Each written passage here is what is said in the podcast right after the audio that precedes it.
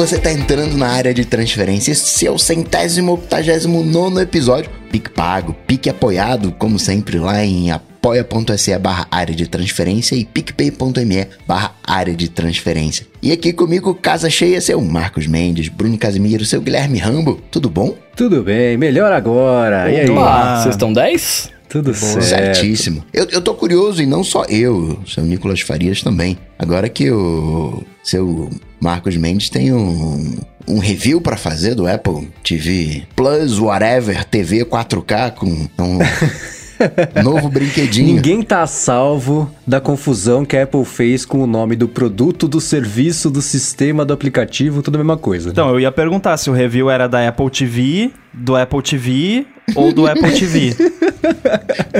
eu posso fazer o review do Apple TV Plus dentro do aplicativo Apple TV da Apple TV, mas se já fizeram eu concordo, é uma zona proposital porque você navega por engano e tenta achar alguma coisa para comprar ou para alugar, né? Essa foi a conclusão a qual eu cheguei. Mas, putz, valeu a pena. Deveria, deveria ter comprado antes, porque, primeiro, a interface do, do, A gente já comentou aqui algumas vezes, né? Sobre a diferença de interfaces nativas das TVs inteligentes. A LG é melhor do que a da Samsung para mexer no dia a dia, mas ainda assim ela deixa um pouquinho a desejar, né? Especialmente comparado Obviamente. agora com a, com a, com a Apple TV. Né? Tem uma coisa que até hoje não entra na minha cabeça, que não dá, que é você configurar para já, a hora que ligar, não ligar sempre no HDMI, ligar no input que eu queira, ligar é, ou no aplicativo que eu queira, ligar sempre a Netflix de uma vez, ou então com o Plex de uma vez. Então, como isso não dava para fazer, tudo bem que na Apple TV também não dá, mas é muito mais simples de você chegar até onde você quer e você não passou o episódio inteiro tentando chegar no negócio para ver o episódio, né? Então, tá bem mais ágil. Eu adoro, para mim ainda é mágico, né? Bobeiras que para mim ainda são mágicas. O HDMI CEC, que chama, uhum. Uhum. que você liga o aparelho, ele liga a televisão, você desliga o aparelho, desliga ah, a televisão, isso é, isso é ótimo. Então eu curto muito. E eu vou falar, eu vou fazer, tô comentando só coisas óbvias e que todo mundo que já tem uma Apple TV 4K já sabe, o que já usou isso aí já sabe, e tava vendo as coisas da Apple TV Plus já sabem. Cara, For Mankind é bom, viu? Cara, tá na minha lista, eu vou ver em eu, breve. Eu, Nossa! Eu assisti o primeiro episódio, eu gostei muito do é. Plot, mas eu queria um resumo das coisas, porque entra numa, numa, numa, não é picuinha a palavra, mas aquela coisa de você virar parceiro do personagem, poxa, ele é um ser humano, tem dificuldade, mas eu achei o plot ótimo, assim, eu queria um, um resumo só do que aconteceu no, nesse universo. Eu tenho essa sensação também. A série é muito. Ela parece um filme. Eu também já tinha visto só o primeiro episódio. Por gostar muito de astronomia, tem muito da história da, da NASA, especialmente do, do começo ali, da, de, de, pouso na Lua e de astronautas, toda a parte de história, do, do backstory ali, é, eu já conhecia, porque eu já li muito, escutei muito sobre isso. Então é legal ver como muito da realidade vai permeando a ficção até a hora que a ficção começa, conforme a história vai evoluindo, a ficção começa a, a decolar, a, a, mudar bastante em relação ao que aconteceu. Mas nome de personagem, os eventos que aconteceram, tem muita coisa ali que existiu de verdade, aconteceu de verdade, as pessoas. Tem personagem que você olha e fala, ah, isso é claramente um personagem. Não, a pessoa existiu mesmo, ela era daquele jeito mesmo. Então isso é bacana, mas o que me dá preguiça é os dramas familiares. Eu falo, não quero, me mostra a lua, por favor. Eu não quero saber da esposa ou do esposo que tá triste, porque tá, eu entendo que. É história, cara. Mas mesmo é, eu vim aqui para isso. Parece quando meu irmão, por exemplo, via Dragon Ball, e aí eu observava que a, o arco de um episódio inteiro se resumia aos últimos 20 segundos. E aí, no episódio seguinte, ficava os dois personagens vão brigar se provocando o tempo inteiro, close na cara de um, close na cara de outro, close na cara de um. Close na cara não, de outro, é não acontecia pegou... nada. Ai.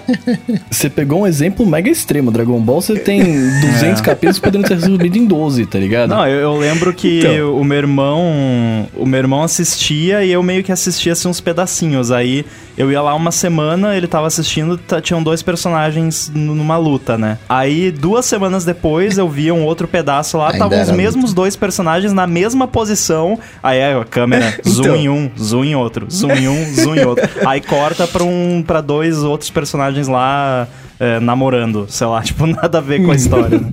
Então eu queria poder pular essa parte toda. Eu, que, eu quero ver a Lua, que é a parte que eu acho legal. Lua, enfim, a parte da exploração espacial, né? Então essa parte comparada com o resto do episódio, geralmente tende a ser mais curta, afinal, é mais barato produzir como se estivesse na Terra do que na Lua, então acho que tem isso também. Mas não, a série é, é muito boa, a história é bacana, para quem gosta de astronomia, imagino que, que seja uma coisa bacana. E eu vou, terminando essa, eu vou começar a ver as que vocês recomendaram todas, né? O, o Defending Jacob, Home Before Dark, eu tô, tô, eu tava na leva de filmes no começo do ano, agora eu voltei à leva de séries.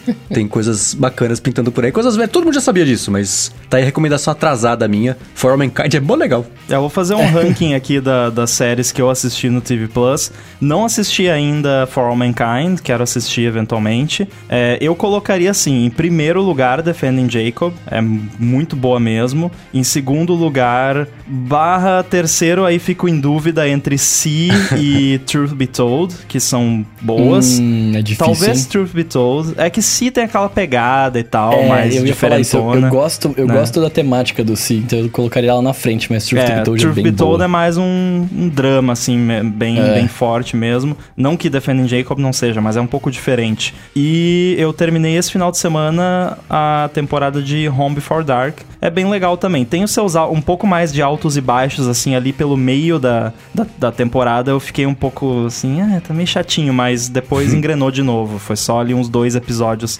um pouco mais lentinhos. Eu tenho, Mas é legal também, recomendo. Eu tenho um filtro pra série de ter algum ator ou atriz relevante. E no caso do Home Before Dark não tem ninguém. Eu olhei ali e falei, eu não conheço ninguém nesse, eu nem vou assistir. Eu passei direto e ignorei.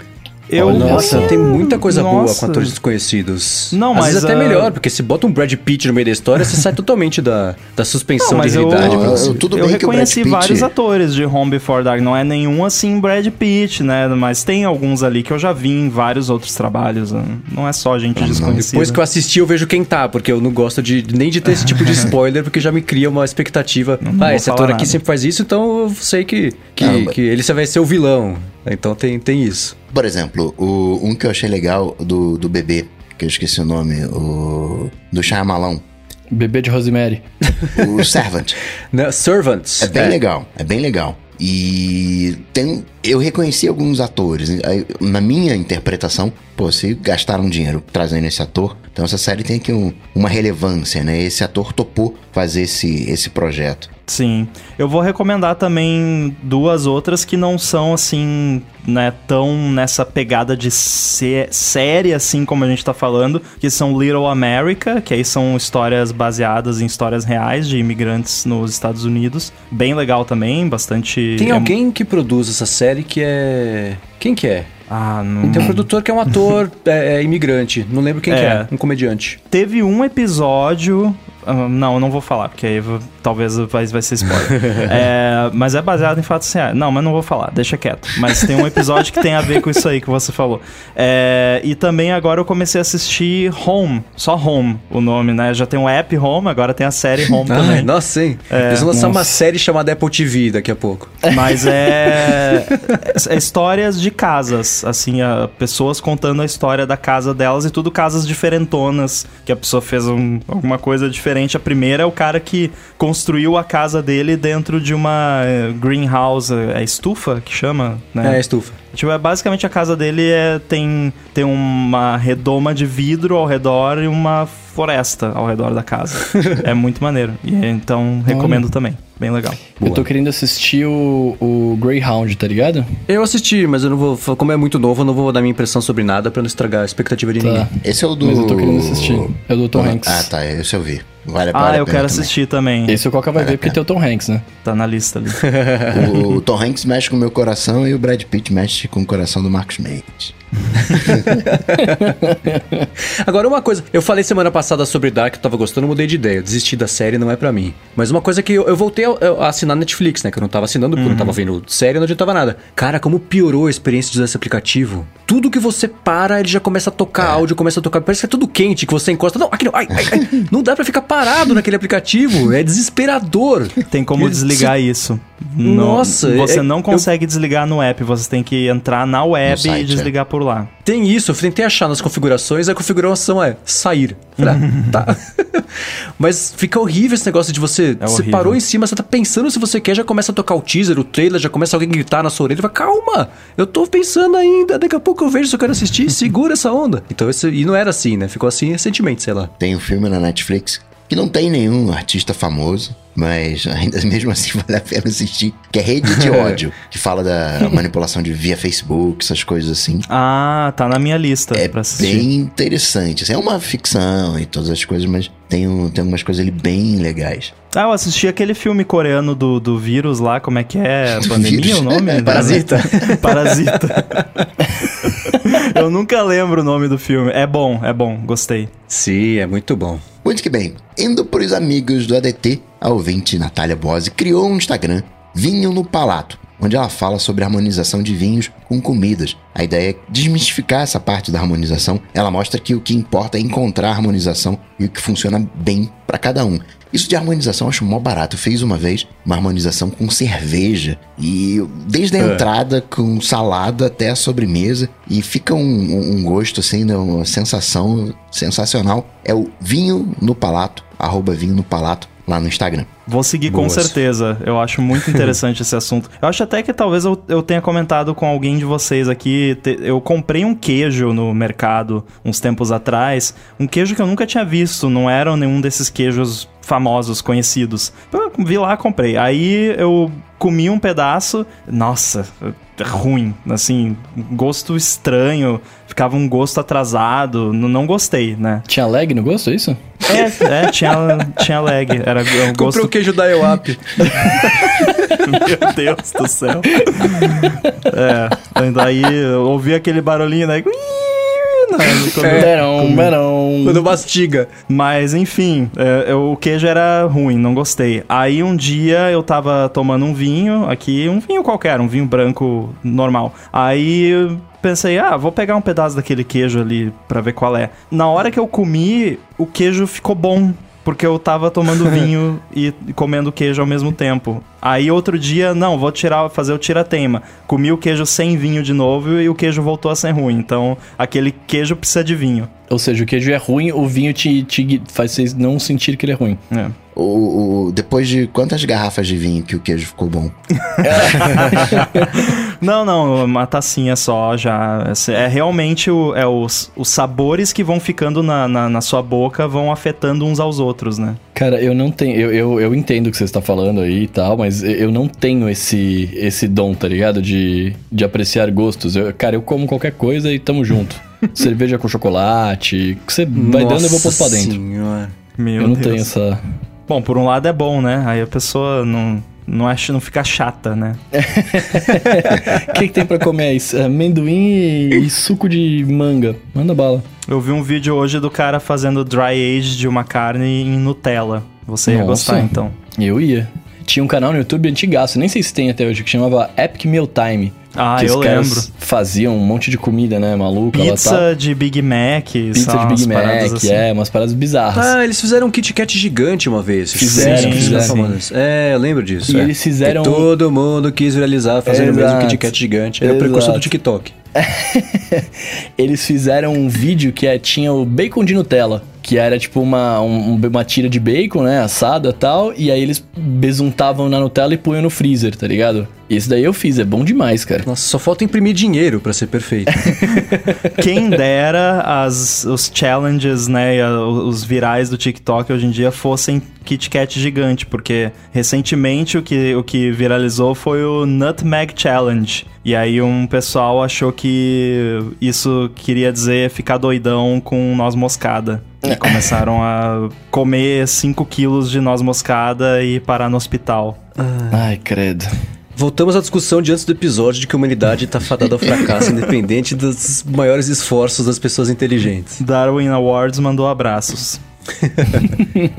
e se você começou um projeto nessa quarentena, manda pra gente aqui nos amigos do ADT que a gente comenta. E partindo pro primeiro follow-up falando sobre o evento da Samsung, que a gente comentou semana passada, o Ricardo Simões diz que na questão da aprovação do relógio pela Anvisa, foi o destaque né, no evento justamente essa aprovação do relógio pela agência. Muito bem, então essa Olha. parte já está resolvida. Agora a dúvida é só quando que chega. Que legal ver que eles fizeram a lição de casa antes, não depois, né? Como aconteceu, por exemplo, com, com o caso do Apple Watch. E sobre o TikTok no colo da Microsoft, muita gente hum. lembrou que a Microsoft já tem um pezinho ali na rede social com o LinkedIn e o GitHub, né? Já são ah, da Microsoft. verdade, o LinkedIn, né? E funcionam bem até hoje.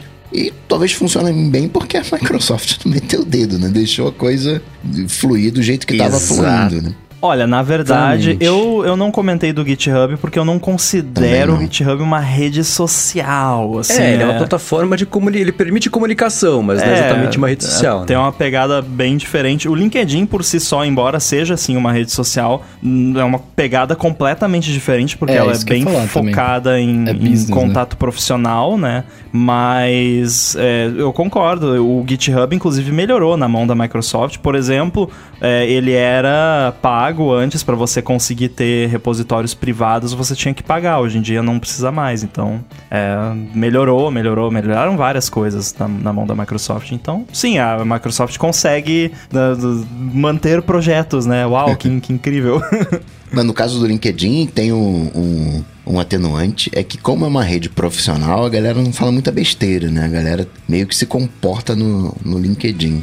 É, deve ter, com certeza eles têm moderação ali e tal, né? Isso é fato, mas nem se compara com o TikTok da vida, que com certeza deve ter um, assim, uma necessidade de moderação muito maior do que o LinkedIn. É, e tem uma coisa também, a Microsoft ela sabe, ela é, ela é a Microsoft de hoje, ela é comportada com essas coisas. Você vê, ela comprou Minecraft, ela comprou o LinkedIn, comprou o GitHub e tudo segue funcionando, evoluindo, não estragou, não, você não escuta, nossa, eu gostava do LinkedIn antes da Microsoft comprar, agora ela comprou uma porcaria. não, mas ninguém gosta do LinkedIn, vamos ser bem sincero aqui, vai. Os caras usam é, pra trabalhar. É que, cê, ele, ele é pra sei lá, nunca fiz um. Acho que talvez eu tenha um perfil lá, não sei.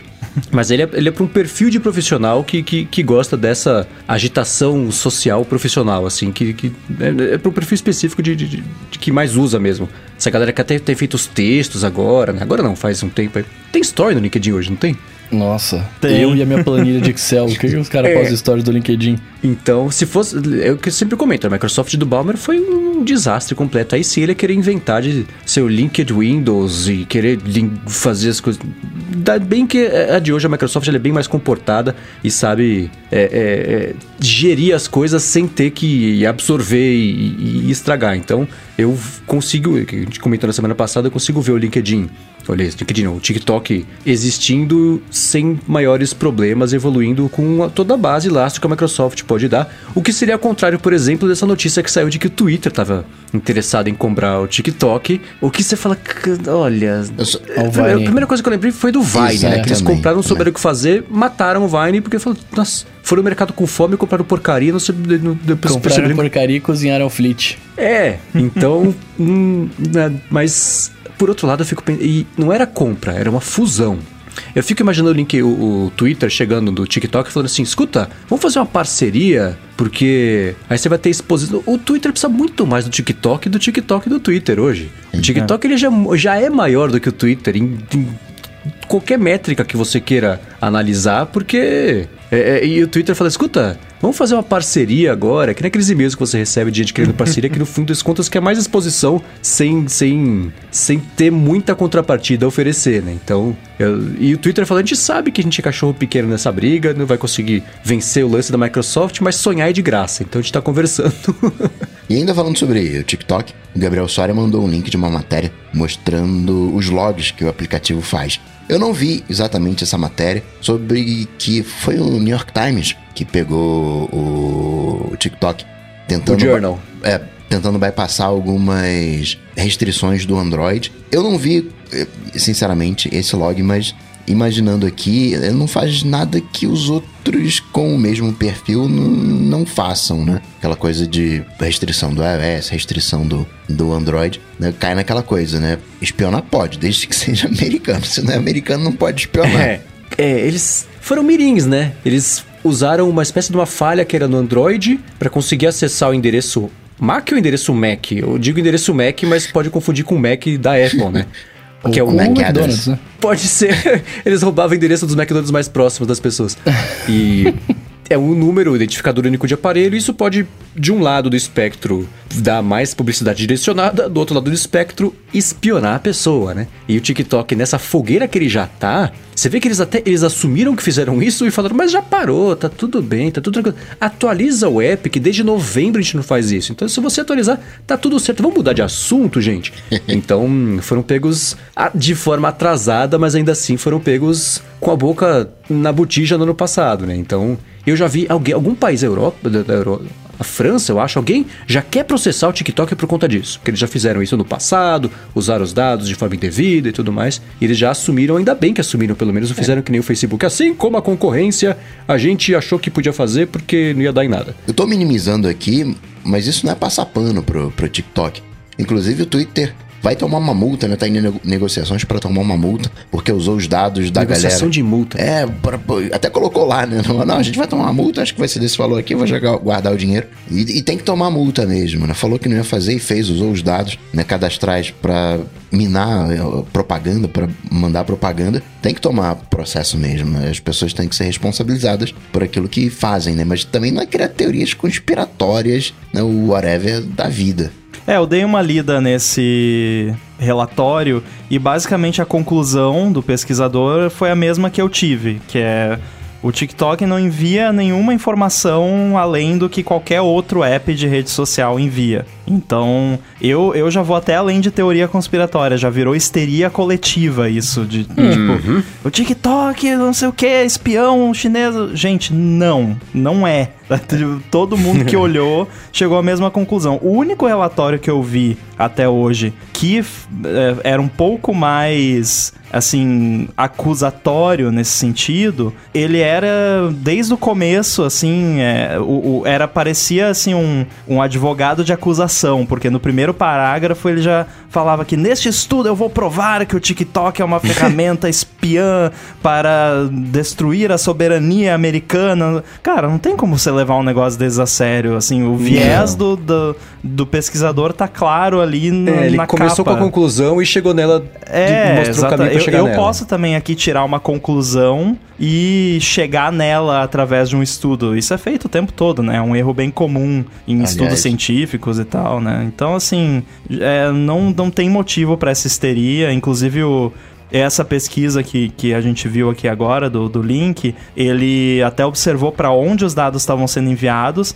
e a única coisa estranha que ele observou foi que, apesar dele estar na Europa, os dados estavam sendo enviados para um servidor nos Estados Unidos, o que viola GDPR, essas coisas, mas também assim não tinha nenhuma informação pessoal sendo enviada, porque ele não forneceu nenhuma informação pessoal para o TikTok, só tinha informação do device, dos, dos vídeos que ele estava vendo, do que, que ele deu like, sabe? Esse tipo de coisa. Então, o mesmo que qualquer outra rede social, o que, como Coca disse, não quer dizer que tá certo, mas não, não é motivo para toda essa histeria. Outra coisa que eu sinto é como uma maneira de colocar o TikTok para baixo. Aquela coisa. TikTok é o maior sucesso. Ah, mas ele espiona, né? Tipo assim, eu não consegui fazer um TikTok, mas é porque ele espiona.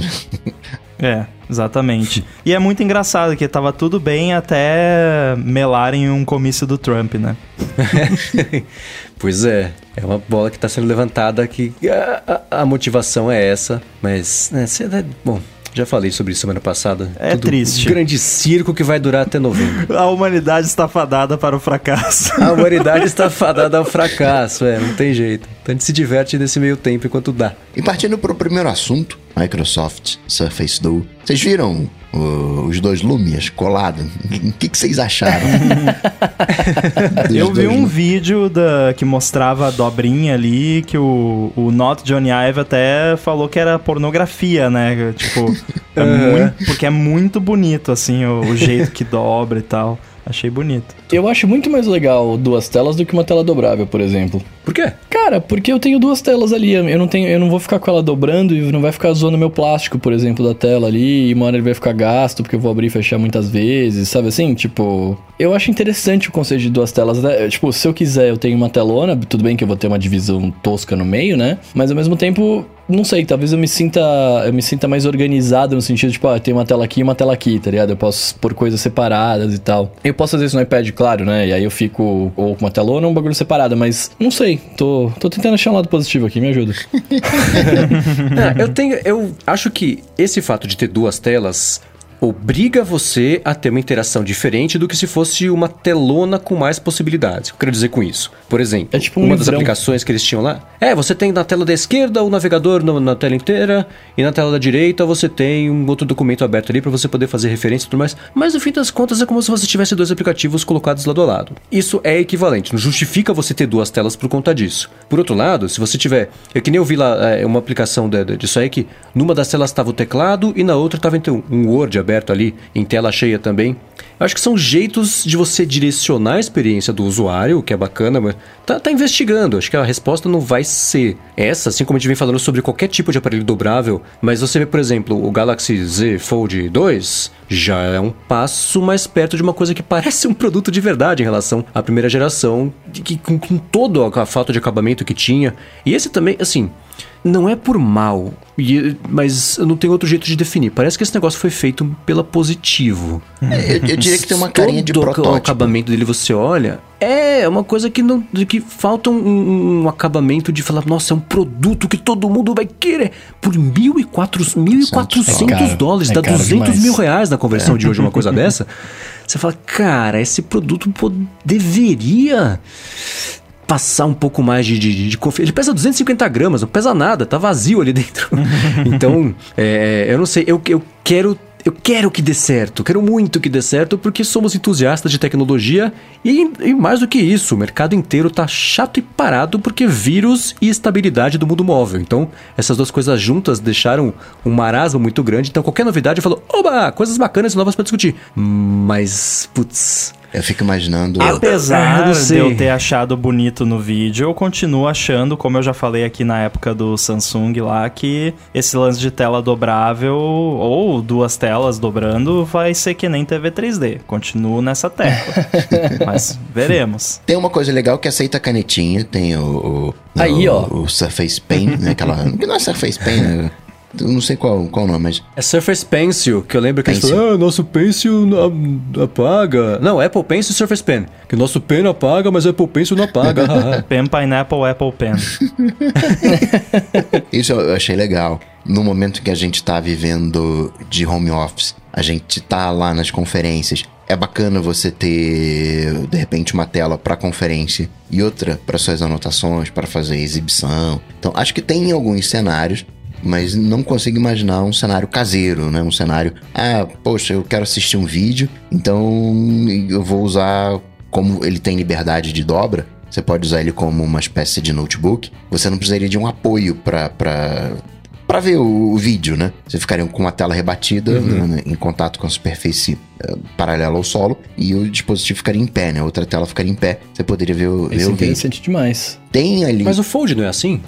Também não, mas isso é uma coisa dos, dos dobráveis, né? Coisas que não, os então, dobráveis mas vamos lá, mas peraí, mas o Fold, o Fold, se você fizer isso que o Coco tá falando, você vai ficar com um fundo redondo ali, né? Uma telinha redonda embaixo. Uma parte redonda por causa da, do vinco. Não, é sim, por causa sim. do vinco da tela, Porque né? A tela dobra. Tipo, é esse, tela quando você tem tá. duas telas, você fica que nem um notebook mesmo. O do, no, o do Fold, você vai ficar com uma barriguinha ali, como se fosse. Aliás, ela vai ficar com uma barriguinha pra frente, né? Ou pra trás, ah, não sei agora.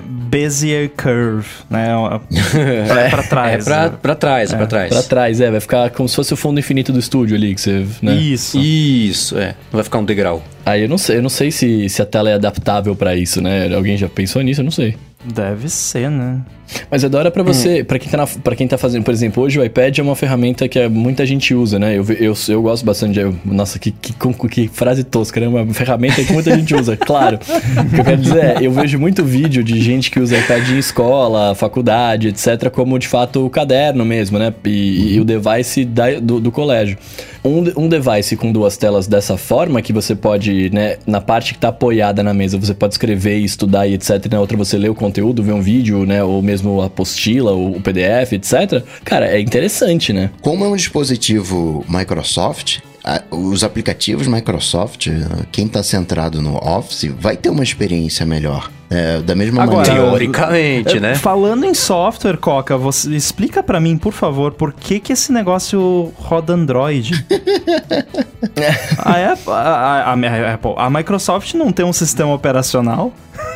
Mas- ela matou, né, o, o- sistema operacional. Matou. É. O- essa parte mobile tá Sim, mas quando eu rodo o Windows no meu computador, parece que eu tô rodando um tablet no meu computador. e aí, quando eles lançam um tablet, eles lançam com Android. Qual é a estratégia? Mas o tablet dobrável vai rodar o Windows, uma versão nova do Windows, depois vai juntar tudo que eles sempre fazem, eles não aprendem. Mas pra, pra celular, eu. Sabe que eu achei essa solução melhor do que eles inventarem de novo de fazer um sistema móvel fracassado, não conseguirem convencer ninguém a fazer aplicativo ou acharem o milésimo jeito de tentar fazer aplicativos universais que ninguém vai usar. Então eu acho que rendeu, o- né? fazer Android rendeu. é o sweet solution que ela conseguiu encontrar, fazendo referência quando a Apple quis fazer web apps ao invés da App Store. Então eu acho que, que é- é- nesse caso específico é acertado. Não é uma admissão de que o Windows não presta, é a admissão de que eles não sabem fazer sistema móvel decente até hoje. E se eles querem tentar emplacar isso rápido, porque a proposta deles é essa, se apropriar desse mercado de, de, de telefones dobráveis que ainda não existe, é uma coisa meio nascente porque ninguém sentiu muita confiança ainda. Então, beleza, faz o hardware, que é a parte que eles têm que fazer mesmo, e deixa o software terceirizado, entre aspas, uma coisa que já existe, já está estabelecida, tem uma estrutura toda em volta aí, especialmente a parte de aplicativos, que é o principal. O Windows Phone fracassou porque não tinha apps, e não tinha apps porque ninguém comprava, ninguém comprava porque não tinha apps. Virou aquele ciclo vicioso da derrota que aconteceu com o Windows Phone, exceto as três pessoas que têm e amam, e que bom que vocês têm o telefone que vocês amam. Mas de resto, pro mundo inteiro mesmo, não foi exatamente assim, né? Uma coisa que eu vejo é você tem que entrar na onda quando a, a onda tá começando. E é isso que a Microsoft fez. Não, chegou uma nova onda que é o dispositivo dobrável. Se vai colar ou não é uma outra história, mas deixa eu colocar o pezinho aqui nessa onda, né? Deixa eu navegar um pouco nessa onda e lançou esse, esse protótipo. Quando a gente tiver, talvez a gente até já esteja na onda do óculos. Microsoft fez o HoloLens, não pegou da maneira que a gente imaginava que pegaria. Ninguém tá andando de HoloLens na, na rua, nem de, de- de- com a solução do, do- do Google, né? Com, com o Google Glass. Mas tentaram colocar ali o, o pezinho. Daqui a pouco vai ser também Facebook colocando o pezinho nessa nova linha de, de dispositivos. Uma maneira é pegar toda uma plataforma né, já de aplicativos para você usar. Não pode usar o iOS, então só sobra o Android. E aí eu ainda faço para os meus clientes, né, para os meus fãs, para a galera que usa o Office. Não, isso aqui já vai estar adaptado, já, já vou estar fazendo as duas telas. Você vai usar aqui o teu Teams junto aqui do OneNote, junto de uma planilha do, do Excel, com as coisinhas lá no OneDrive. Já vai estar tudo otimizado para você. Então eu vejo muito mais como uma solução para aquele cara, vou chamar de high profile, que usa o Office, que precisa de.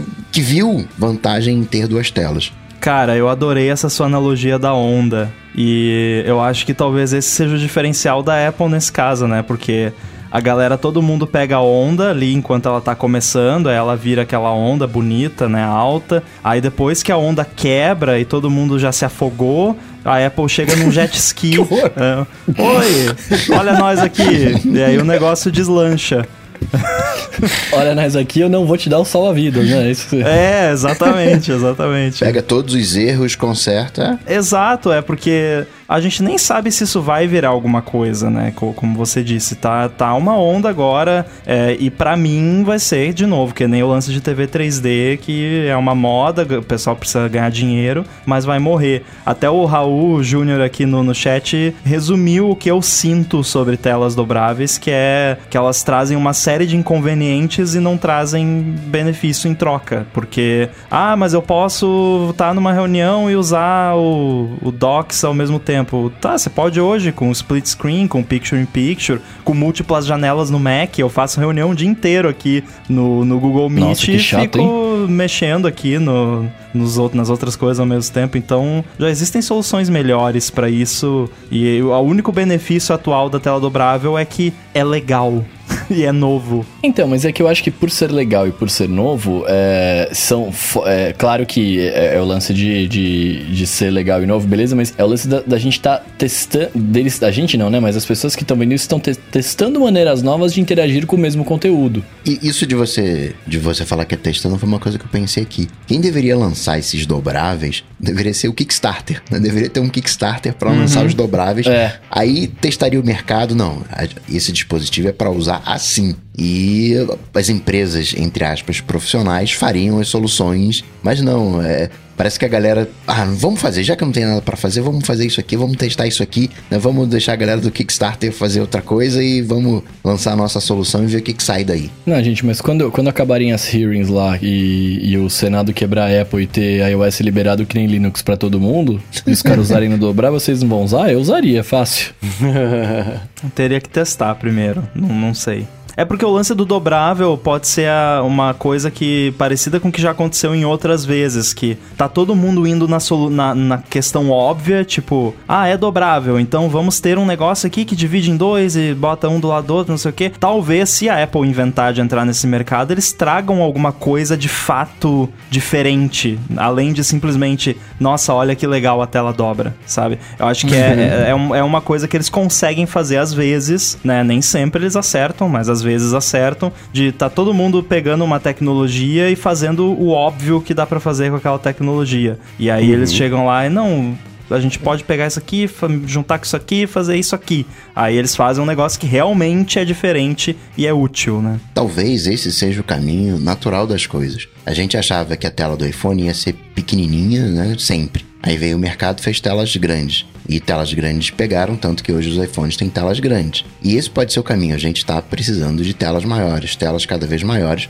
Só que se eu for crescer a tela, vai virar um tablet. Então, para não virar um tablet, eu vou fazer a tela dobrar, que eu consigo ter esse efeito de tela maior, de tela grande, que a gente quer, mas sem ser um tablet, né? continuando ser um, um smartphone. Talvez seja um caminho natural e aí, por aí a coisa pegue, mas hoje não vejo assim. Mas não, vai saber, né? Como diz o Bruno, né? Se a gente soubesse o futuro, a gente não seria podcaster. Exatamente. Aí, é, lá, e a né? gente tá querendo cada vez telas maiores, porque o mercado como um todo cada vez mais quer ter o, um device só que faz tudo que a pessoa precisa em termos de computação e que ela pode levar com ela o tempo todo. Então a pessoa não quer ter um notebook, um tablet, um celular é, e ter que ficar alternando entre eles. A pessoa quer, né? De preferência, se eu tivesse como botar, como o meu iPhone, eu boto aqui na mesa e ele vira um MacBook Pro de 16 polegadas, seria ótimo, né? Não chegamos lá ainda, né? Isso já tem solução, a Apple só não quer fazer, chama Samsung Dex. Não, mas é uma porcaria, o... né? Tem não, o Dex fazer, sim, mas eu quero, bom, eu, né? eu quero o iOS Dex, cara. Não, eu é. Quero, eu quero a Apple fazer disco com o iPhone, entendeu? Isso, o isso iPhone não teria a performance do meu MacBook Pro de 16 polegadas ainda. Não, né? ainda, ainda, mas vai ter, vai ter. Agora tem um chip, chip de silicone lá, vai dar tudo certo. chip de silicone. vai dar tudo certo, cara. É um chip peitudo, né? vai dar tudo certo. Mas assim, é, eu acho legal esse lance, principalmente de, de, dobráveis, porque hoje vindo para casa eu tava pensando, né? Eu, eu, eu, sempre penso nessas paradas enquanto tô dirigindo, tipo, qual que é o meu device perfeito e tal. É, eu, e a gente já falou algumas vezes disso, o Mendes, inclusive, gostaria também. Eu queria um iPhone do tamanho do iPad mini. Saca? Que, tipo, não é muito grande, mas a tela é grande, é legal e, né, enfim, daria para fazer tudo com aquela tela da hora, com uma tela um pouco maior. Mas ao mesmo tempo, pô, é, é, é muito grande para eu carregar isso como um, um, device móvel do dia a dia o tempo inteiro, né? Tipo, o iPhone cabe Sim. no bolso, o iPad mini não necessariamente. Se eu tenho um iPhone dobrável que fica do tamanho do no iPad mini aberto, pô, por que não, né? É, é, que de fato, é o que você falou, a gente ainda não tem uma, uma, uma forma de usar que seja agradável, por isso que não tenham feito, mas. É, como exercício criativo, eu acho demais, cara. É, o Coca falou do negócio de. O Coca e o Rambo falando sobre essas coisas de juntar as tecnologias e fazer conforme dá. Esse Surface Duo é o retrato disso. que você olha 6 GB de RAM, até 256 GB de espaço, mas uma câmera de 11 megapixels, mas que filma em 4K. Ele é todo confuso, né? A bateria desse, ele tem duas baterias. Tem duas baterias, é. Nossa. E as duas juntas dá 3.500 mAh. Então ele, ele é, é, é, é, tanto potente, é o que dá. É, me lembra quando o primeiro iPhone foi assim, né? Que era o, o processador era de um monte de leitor de DVD encostado, a tela é o que dava para fazer ali na hora. O Gorilla Glass foi feito meio de improviso que o Jobs falou: "Faz isso aí que eu vou usar". Não dá, dá sim, faz. Como é que ele falou? É, acredita que vai dar certo, você consegue fabricar. E aí assim nasceu o Gorilla Glass. Então, e ele, o primeiro iPod também, né? A Toshiba, a gente criou um HD pequenininho e não sabe fazer o gente não sabe o que fazer com isso. E falaram, a gente sabe, traz aqui que a gente Mil músicas no seu bolso, né? Exatamente. Então, é, é, outro motivo pelo qual dá para ver que esse é um grande protótipo é que é, são partes prontas feitas para encaixar nesse negócio, né? Que é um produto feito e desenvolvido e que gerou a demanda de partes certas para ele. Então, eu espero muito que ele dê certo a ponto de pelo menos garantir um Surface Duo 2, que já tô pensando que esse nome já vai ser meio estranho, mas Duo, porque, Duo. assim como o Galaxy Z Fold 2 vai ser o, o, o- como deveria ter sido o primeiro, espero que isso aconteça também. Não, aí o Mas, cara, próximo vai ser 1.400 o... dólares, é muito caro. Vai ser o Surface One, o próximo. Seguindo É. aí o padrão Microsoft de nome, né? O Surface 4. É, quando o, o assunto. Duas coisas, né? Primeiro, quando o assunto é preço, eu não gosto de falar muito de preço, porque parece que. é, tipo Apple Watch. Ah, Apple Watch é caro. Tá, se fosse barato, você ia comprar cinco. Ia colocar três num braço, dois no outro. É, O, o que faz um produto mágico não é o preço. O que faz um produto mágico é, é o produto. Claro, o É preço. a mágica. É, se, se a gente pode comprar ou não, enfim, se vai dar ou se não vai, a qualidade do material, pô, é caro pra qualidade do material. Mas assim, a mágica do produto é, o- é né, cadê, né? É a mágica do produto. Então, preço, eu até meio que né, coloco assim de lado. Agora eu fico pensando aqui assim, do Celso Russomano, né, tentando comprar um Surface Duo, fala, mas eu quero só uma tela. A gente tá aqui, eu quero só. É venda casada, Eu né? quero só uma tela, não quero duas telas, não. Oh, mas podia ter um, um telefone de duas telas modular, né? Você compra dois e junta. Cara, Ué, mas podia. aquele da LG é isso, é. o telefone dobrável. Não, é o telefone com a capa contra a tela, né? O telefone Ah, dobrável. é Quem você quer enganar? É mas já existe, né? É verdade. Não, e já tiveram vários projetos de celular modular que você junta os O pecinhas de Phone, né? Lego e tal, mas nunca vinga Ah, isso. tinha aquele. Nossa, acabei de lembrar um projeto do Google, lembra? Que era, era com a É. Motorola, inclusive. Que você podia. e- Eu lembro que teve um exemplo que todo mundo aplaudiu e ficou louco. Que o apresentador falou. Chamou a palavra mágica de chamar assistente do Google e falou assim: solta o módulo da câmera. Fez. Descolou ali na hora, ele o módulo da câmera todo mundo falou: Uau! Aí caiu no chão Deu e quebrou. seis meses, eles falaram: tá, mas tirando isso, não, precisa, não dá pra fazer Falar nada com pro esse meu negócio. iPhone, da ideia. ei carangueja, explode. Bum, Vai explodir a bateria do iPhone. Então esse negócio de modular foi isso. A né? Motorola chegou a fazer, acho que o Zoom, né? Tem, um, tem um- uns aparelhos que tem uns módulos externos que você acopla. Teve aquele moto. Que lá fora chamava Motomods, mas aqui no Brasil tiveram que trocar de nome porque ficava estranho. É, acho que chamava Motoclips aqui, esses, esses acessórios, mas era isso. Você colocava uma caixinha de som mais parruda, uma câmera mais parruda, tinha um projetor também, que era uma ideia Nossa. bacana. Eu curto projetor, Mas hein? e era tudo com, é, com, com um encaixezinho que eles tinham ali atrás, que era tipo o, esse do iPad, como é que chama? Smart Connector. Mas esse da Motorola, mas também você vê que, sim, já faz uns anos que eles. um- uns anos não, um ano e meio, sei lá, que não sai mais nada com esse. com Motomods. Então acho que eles desistiram Nossa, dessa ideia. Eu joguei Motoclips no, no Google aqui pra ver se eu tava vendo vídeo de moto. faz sentido. Aí você falou do Smart Connector. Motosnaps chamava, não era Motoclips. Motosnaps. Ah. Obrigado a todo mundo que pausa, que mandou essa correção antes de perceber que, que a gente ia conseguir chegar à conclusão. E o Brendo Marinho também colocou aqui que era o Motosnaps e lembrou também que o projeto do Google era o projeto ARA, ARA, A-R-A. Cada um diz de um jeito. Você falou do Smart Connector agora. É, cara, ele podia servir pra mais coisa, né? Do que só conectar o tecladinho. A minha teoria é que eles quiseram fazer isso, mas desistiram no meio do caminho. Com base em nada, porque nunca nem vazou acessórios, mas eu achava que ia ser câmera, coisa assim. Mas enfim, não virou. E partindo pro assunto 02, agora a gente tem um, um, um streaming de aplicativos no iOS, é isso? Sim, uma assinatura de. Uma lojinha alternativa de, de aplicativos aí, no iOS, é isso? Ou eu entendi errado? É, pois é, né? Agora o Setup, o, acho que a gente já comentou aqui, né, do Setup, mas pra quem não sabe, ele é um serviço que tá disponível pra Mac já há algum tempo, onde você paga uma assinatura mensal e você tem acesso a uma biblioteca vasta de aplicativos que de- enquanto você for assinante, você tem acesso a esses aplicativos com essa assinatura única do Setup. E a essa semana, acho que ontem, né, na terça-feira, aqui gravando, é, eles anunciaram o setup para iOS. Então você pode adicionar essa opção na sua assinatura e aí os apps que são participantes dessa, dessa campanha, desse bundle, basicamente, você consegue entrar no, no app com a sua conta do Setup no iOS e o app libera para você lá a conta premium, a versão premium ou qualquer que seja a coisa que eles vendem em assinatura. Eu vou fazer o disclaimer aqui. Eu sou usuário do, do Setup há Também. zilhões de, de, de anos. Acho que tem uns 4, 3, 4 anos lá. Custa 10 eu dólares. Eu sou usuário desde o beta. Já?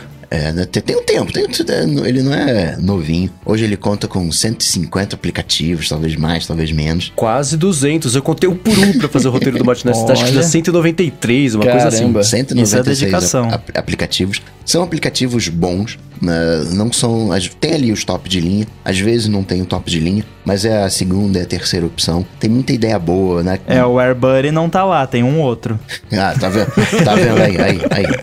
Então tem. eh, O setup, ele é excelente. Eu, um, um dos motivos de manter o setup, que custa 10 dólares, é que ele vinha com o Ulysses, que custa 5 dólares. Só o Ulysses.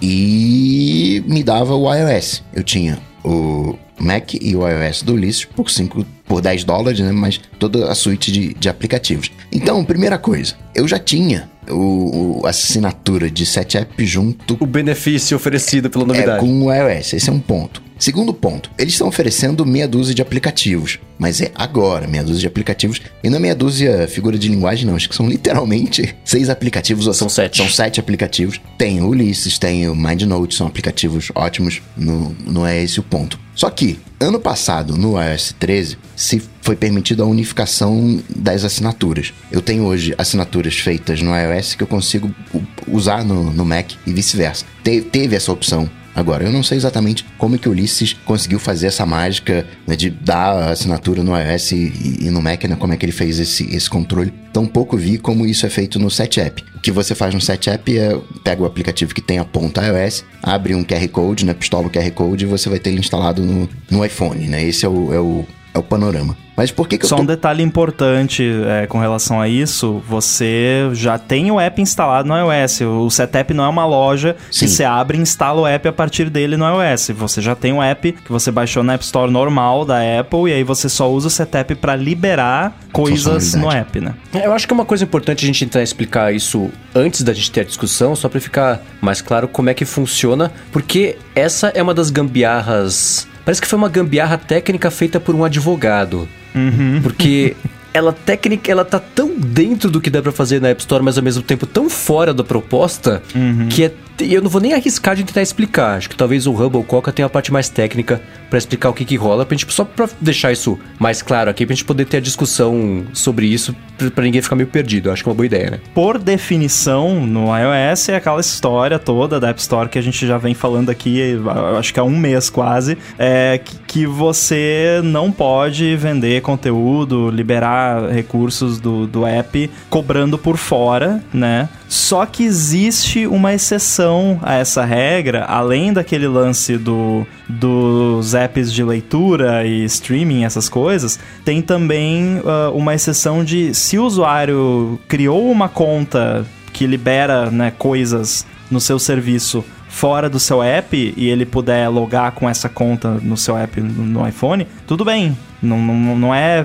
ah, impedido de fazer isso, é, é permitido. E é esse essa brechinha que eles estão usando, porque quando você pistola o QR Code, como o Coca falou, ele está transmitindo a, a su- o seu acesso da sua conta do Setup pro app no iPhone, aí ele vai chamar lá o Setup e vai liberar o, o- a assinatura no app para você no iOS. Então, ao mesmo tempo em que tá desviando do mecanismo de in-app purchase da Apple, tá. é, tá- ainda tá dentro das regras, dentro do que é permitido. E é aí que começa a minha treta. Porque, na minha visão, eu tô tendo acesso à nuvem do aplicativo. Então, o aplicativo ele não poderia me cobrar mais porque é o mesmo aplicativo numa outra plataforma. Tudo bem que o Setup é por dispositivo. Então, você para usar esses aplicativos, esses sete aplicativos iOS, você tem que pagar mais 5 dólares. Eu achei meio era algo que eu já tinha e agora querem me cobrar por algo que eu já tinha por algo que já é, hum, entre aspas, nativo no iOS com a unificação das, dos in-apps purchases que são válidos tanto para iOS quanto para Mac, se o desenvolvedor quiser. Foi mais ou menos a treta que eu tive semana passada com o Camo, porque eu quero usar o meu iPhone como web camera. E a licença tá no Mac. Se eu trocar de Mac, eu não consigo usar. Foi a escolha deles de fazer. Tudo bem que tem os 30% da Apple, tem outros amenizantes, mas eles optaram por fazer a trava no Mac. E eu queria que fosse pelo iPhone, para poder mudar de Mac e, e usar. Então tem um, um, um, algumas coisas que ainda não me desceram nesse, nesse, nesse processo. É legal, é bacana, tomara que tenha muitos aplicativos e quando tiver muitos aplicativos, aí sim talvez eu assine. É top pagar mais 5 dólares por isso, mas hoje eu não topei pagar muito não. Não, eu também não. Eu acho que, a, como é uma coisa que está começando agora e o número de apps no iOS é muito pequeno, realmente, talvez se você fizer conta, não vale a pena. Uh, por causa dessas assinaturas compartilhadas entre Mac e iOS. Mas quando tiver ali uma quantidade legal de apps e, você, e se você for usar uma, uma quantidade legal deles, porque o Ulysses não é 30 centavos na é assinatura, é um valorzinho bacana ali. eu sei porque eu pago. É, dá uns então, 150 por ano. É, é carinho. Então, assim assim, quando você tiver ali uns dois, três apps que você estiver usando, pagar só cinco doletas por todos eles já começa a ficar mais interessante. E eu, eu não sei se é assim, Coca, mas acho que no caso do setup no iOS, isso é para qualquer device iOS seu, né? Não, você não tem que pagar uma assinatura para cada device individual. É para cada device porque você tem que ter um ponto vago para você pistolar para aceitar, você tem que ter um, um slot vago no, na tua ah, assinatura. mas não deve ser um só o limite padrão, porque por exemplo para Mac no setup o padrão são dois. Na então verdade, você pode ter não, em dois são Macs. dois porque você assinou lá no início. Agora é só um. Eita. Quem... É, então eles já estão já estão crescendo o olho aí demais mais nem pro meu gosto. Nem atualiza a tua assinatura. Não, vou atualizar aqui a tua minha assinatura que aí tu vai perder esse, esse slot extra nesse Mac extra. Porque, Bom saber. Porque agora é um só. Se você tiver um iPad, se você quiser usar no iPhone e no iPad, você tem que pagar 20 dólares. 10 da assinatura, ah, não. Eu já acho sacanagem. E, e, isso aqui ficou meio assim. Eu entendo. E outro disclaimer: desenvolvedor tem que ganhar dinheiro. Ponto. Fato. Mas ele tem que ganhar dinheiro me dando alguma coisa, né? E ele não tá necessariamente me dando alguma coisa. Claro que ele vai. O, o setup vai dar mais coisa, não vai cobrar mais por isso. Tem esse lado também, mas, sei lá, eu me senti meio, meio que roubado nessa, nessa história. É, nesse caso, apesar de eu sempre ficar do lado do desenvolvedor nesses assuntos, eu concordo que não tá bem estruturado, não, porque eu não considero justo, do ponto de vista de usuário, eu ser punido porque eu tenho um iPhone e um iPad e eu quero usar o mesmo app nos dois. Assim, pro desenvolvedor não faz diferença, não vai custar mais caro pro desenvolvedor por eu estar tá usando nos dois dispositivos, pelo menos para 99% dos apps.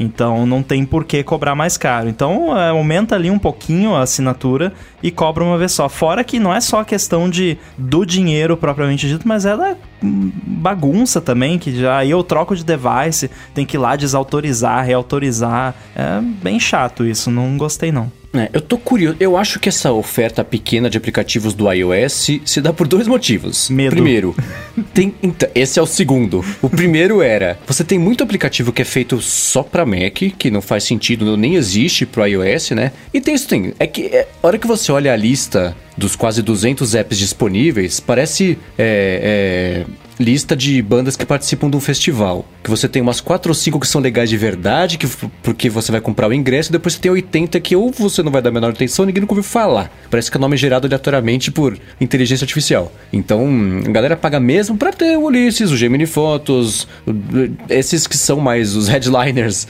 da, da do, do, festival do CETEP. Porque o resto tá lá pro agregadão, para fazer número, e até hoje, e, e o Rambo pode talvez me, me explicar por que que vale a pena para um desenvolvedor. Que se o negócio custa 10 dólares por mês e você tem 200 aplicativos, cada um recebe 5 centavos todo mês. de dólar por mês, o que dá 300 mil reais. É, todo mês, mas mesmo assim, é, não sei, eu ainda não consegui. E, e, era o meu problema com isso desde o começo, né? De você, primeiro, um programa, um programa que virou aplicativo, se custava 200 dólares, tem que agora, hoje que custar 1 dólar. E se custou 1 dólar, a pessoa ainda reclama. Agora vai ter que brigar um monte de gente por esse 1 dólar, dividir entre todo mundo ali. E acho que esse foi o primeiro problema acho que tem poucos aplicativos para iOS, porque você tem muitos aplicativos para Mac que não vão fazer sentido no iOS. E a segunda coisa é o que o Rambo falou: medo. Agora que isso foi lançado, e pelo menos enquanto a gente está gravando aqui, o Ulysses continua na App Store, o, o, o Mind Map Node continua na App Store, o, o Gemini Fotos continua na App Store, os outros apps vão falar: poxa, não foram banidos, não foram removidos, não teve represália ainda.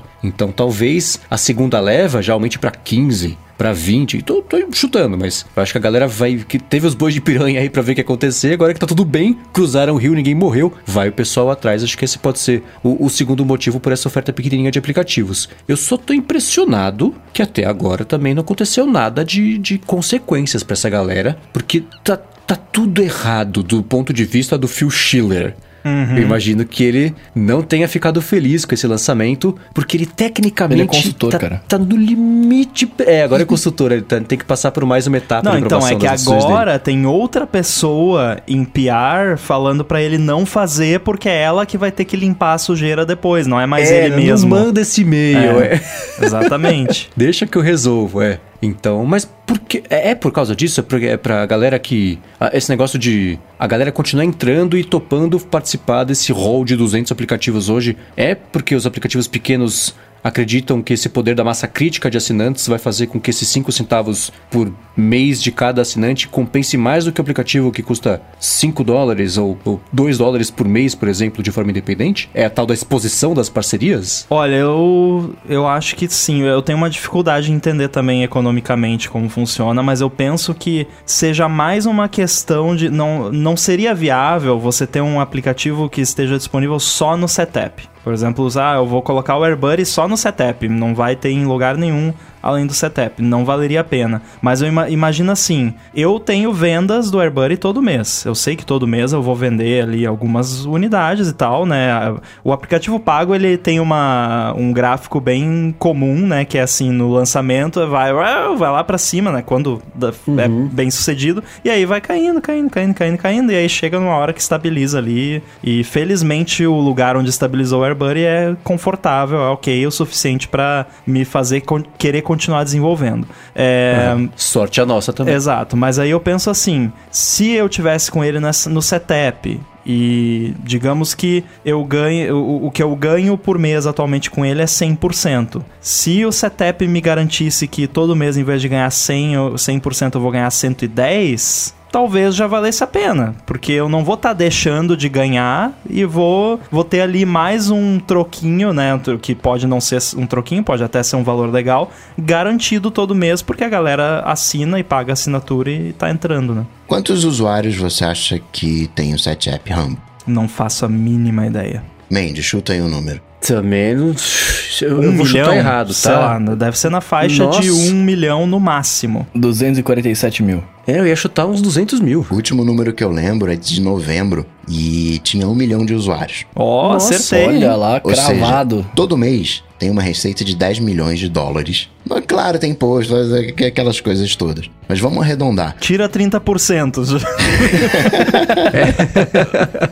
se, um, se um aplicativo, vamos dividir proporcionalmente, né? 10 Abre milhões, o numbers aí. Abre aqui 10 milhões de dólares divididos por 200 aplicativos, proporcionalmente, isso dá 50 mil dólares para cada um. Vale ou não vale a pena? Claro que ganha menos, tem, mas o, o, É, eu imagino que a distribuição da, da renda deva ser referente a instalações, a instalações ativas, provavelmente, que seria instalações nas quais o usuário de fato está usando o app, né? Porque não adianta também eu instalar o app aqui e aí fica meio ano instalado na minha máquina e eu não abri ele nenhuma vez. Então, provavelmente eles devem considerar instalações ativas. Não uso só, porque o uso é uma métrica muito ruim para você medir, porque aí o app poderia fazer maracutaias para né, fazer o usuário abrir mais vezes o app, ou por exemplo, um app que nem o AirBuddy que fica rodando constantemente, no, ia estar tá em uso constante e ia quebrar os outros apps, né? Então,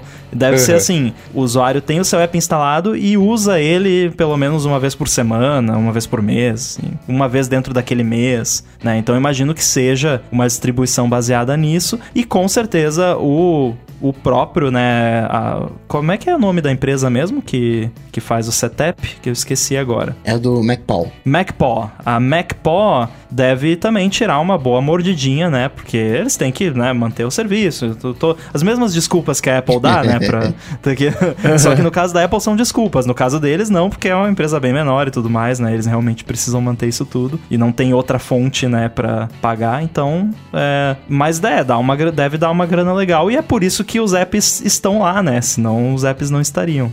Agora, vocês acham que, que vai continuar assim? Que vai continuar existindo, sem represália da Apple? Eu tô curiosíssimo. Porque eu vi, o, o Rambo, você me mandou hoje. Quem que era? Era o, o CEO ou, ou, ou alguém de uma das empresas que já está fazendo parte desse pacote do iOS instalado por proxy ali no aparelho do pessoal. Ele comentou: a gente também não sabe o que vai acontecer, e se der ruim, a gente vai tentar conversar com a Apple, e se não tiver conversa, a gente faz o que eles mandam. Então, o pessoal mesmo também já está esperando algum tipo de, de represália, nem que seja até uma ideia que o Rambo deu esses dias, que era assim: a vingancinha você, ah, você tá nesse setup? Então vocês sumiram da App Store, não vai mais aparecer em review, em escolha de editores, em lista de não sei o que, não vai mais aparecer, não, não, não vai concorrer ao Apple Design Awards. É um shadow banning dessa galera, porque é a única coisa que eles podem fazer, porque tecnicamente, no fim mesmo das contas, não tô quebrando nenhuma regra. É, quem falou isso foi então, o, né? o, Marcos, ele é o desenvolvedor do MyNode, e é, ele falou, né, explicou sobre a questão da, das regras e tudo mais, mas é como você disse, o máximo que poderia acontecer seria isso, só que, assim, tipo, a Apple não costuma ter esse tipo de ação, assim, com relação a, ah, não vai ser featured na App Store. Eu sou featured, os meus apps eles colocam como destaque. Então, se eles colocam os meus apps como destaque na App Store, eles não vão deixar de colocar o. Então, eles não são rancorosos. não, não nesse aspecto, pelo menos, no aspecto editorial, digamos assim. É, então, assim, eu, eu acho que dessa vez vai ficar assim. É, e, e, eu já falei também, falei no Stack Trace, que mesmo que isso estivesse indo diretamente contra as regras, tem mais é que fazer mesmo, tem mais é que quebrar e conseguir passar e criar um,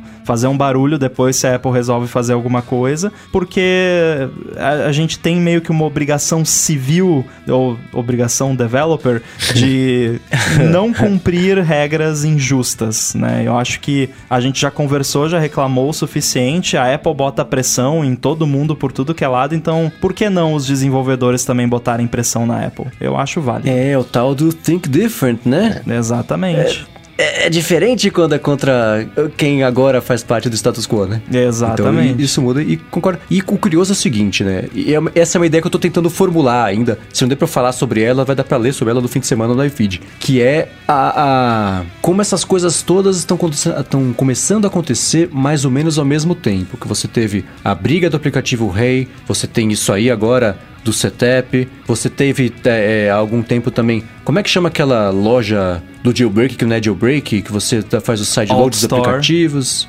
Outstore também.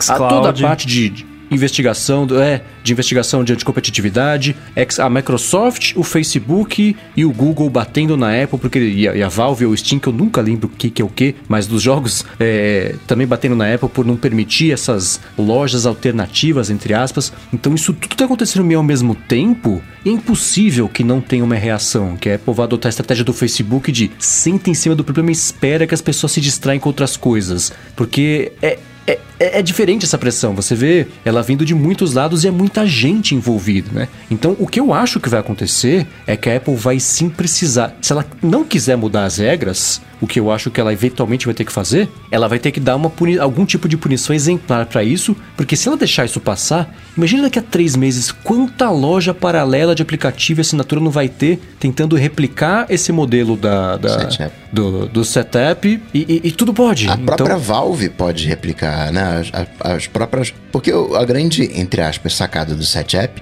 o pagamento é por fora, você não tem os 30% da Apple. E é como o Ramo falou, você instala o aplicativo pela loja e eu, eu posso instalar o jogo da Valve que eu quero usar pelo, pela loja, mas na hora de usar, né, ele trava ali a, o acesso, eu libero com, com um código alguma coisa da Valve. É. Agora, você falou aí, a não ser que tenha uma punição exemplar, eu acho que mesmo assim, o que, que seria uma punição exemplar? Banir os developers? A gente Tirar da loja, desativar a conta. Pois é, a gente sabe que isso também não dá certo. Tipo, eu acho que quanto mais exemplar for a punição, maior ainda vai ser o backlash depois. Tipo, o que, que aconteceu quando a Apple bloqueou a minha conta de developer lá? Teve um backlash gigantesco uhum. né, no, no mercado de desenvolvimento desenvolvimento e, assim, numa questão que eu acho que era muito mais fácil você argumentar que a Apple tinha razão no meu caso do que teria nesse caso de agora. Então, eu acho uhum. que mesmo assim, ah, não, eles estão bypassando o in Purchase, bane o cara do MindNode lá, bane o Ulysses da App Store, não pode nunca mais mandar aplicativo. Cara, isso ia virar um backlash gigantesco. Eu acho que ia ser pior ainda. Acho que quanto maior for a ação da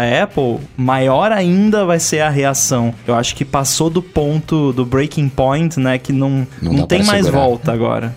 É. Uhum. É, mas e, e, é por isso que eu, eu comentei que eu acho que ela vai ter que, é, é, no fim das contas, revisar isso aí. Se para ela para os desenvolvedores não funciona o que a Apple quer, e se para a Apple não está funcionando o que os desenvolvedores querem fazer, talvez seja o momento de falar, gente, tá, vamos conversar e ver o que a gente pode fazer. Que não é muito a atitude da Apple, nunca foi. Ela fala o que ela quer e as pessoas que se virem ou que vão embora. Sempre foi assim a atitude. Mas que era uma espécie de herança um pouco do Jobs, né? Hoje a, liderança é um pouco mais é, é, é, é, amigável à ideia de ter um diálogo para resolver esse tipo de problema. E ainda mais agora com a saída parcial do Schiller, apesar de ainda, teoricamente, pelo menos, cuidar da App Store. Então eu acho que vai ter que existir um tipo de conversa. A mudança é absolutamente inevitável. O modelo de 2008 não cabe na mudança do mercado e do, do jeito que o mercado evoluir, para onde ele está apontando e com cada vez mais força. Quanto mais é para tentar bloquear, pior vai ser. Isso todo mundo já sabe, porque é, é evidente, já está acontecendo isso. Então ela vai ter que mudar.